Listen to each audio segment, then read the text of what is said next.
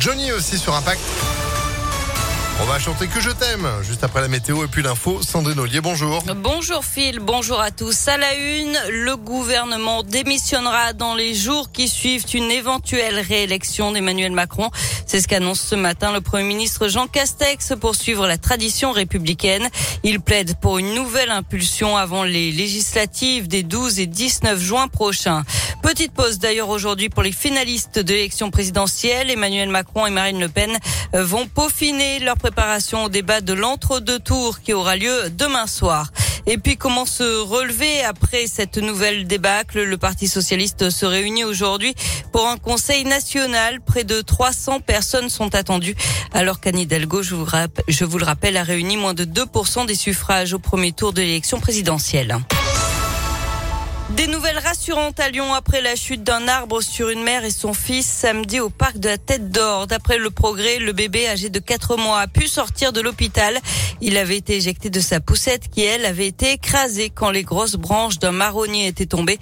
Sa mère, elle, reste hospitalisée. Elle souffre de plusieurs fractures. Le parquet de Lyon a ouvert une enquête pour déterminer les raisons de cet accident. Un expert judiciaire a été nommé. Grosse frayeur hier pendant la foire des rameaux à Grenoble en Isère. Huit personnes sont restées bloquées dans une attraction. Une demi-heure perchée à 60 mètres au-dessus du sol. C'est le bras métallique de l'attraction qui s'est bloqué.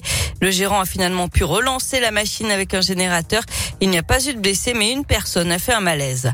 À l'étranger, la Russie a lancé une offensive majeure dans l'est de l'Ukraine. Ces dernières semaines, la campagne militaire russe s'est réorientée sur le Donbass, euh, partiellement contrôlé par des forces séparatistes pro-russes depuis 2014.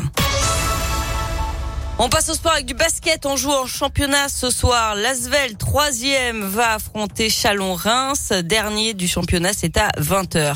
Enfin, du cyclisme et le français Romain Bardet en forme pour son retour à la compétition.